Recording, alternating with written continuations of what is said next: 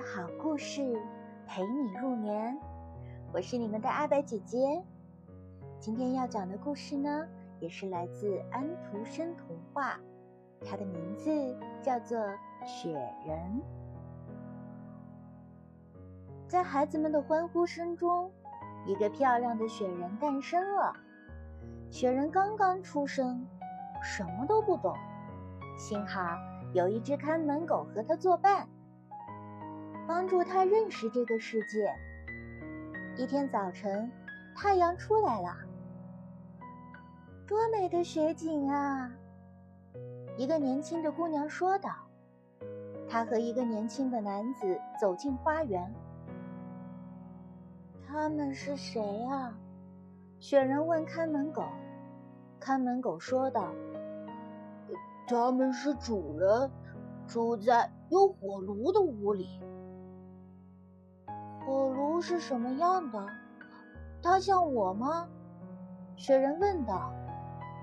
他和你完全相反。他浑身漆黑，有一个长脖子和一个黄铜大肚皮。他吃的是木柴，火从嘴里冒出来。从你现在站的位置，正好可以透过窗子看到他。雪人听了看门狗的话，往屋里瞧了瞧，果然看见一个擦得锃亮、有着大肚皮的东西，火光从它下半截身子露出来。雪人产生了一种奇怪的、他自己也说不清的感觉。雪人觉得火炉肯定是个女性，他望着那燃烧的旺旺的火炉说。我真想在他的身上偎一偎，呃，但是你永远也不能进去。”看门狗说道，“要是你走进火炉，那你就完蛋了。”雪人整天望着窗子里面，火炉里发出的光是如此的柔和，我我受不了了。”他说道。火焰是多么好看啊！一天清晨，窗子上出现了美丽的冰花，冰花挡住了火炉，雪人看不到火炉了。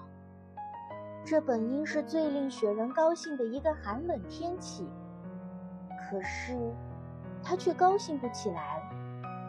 他换了对火炉的单相思。天气变了。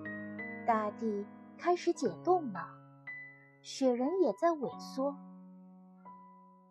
一天早晨，雪人坍塌了，在他站过的地方立着一根木棍，孩子们就是围着他把雪人堆起来的。现在我明白雪人为什么会爱上火炉了，看门的狗说道：“因为。”他的身体里有一根拔火棍。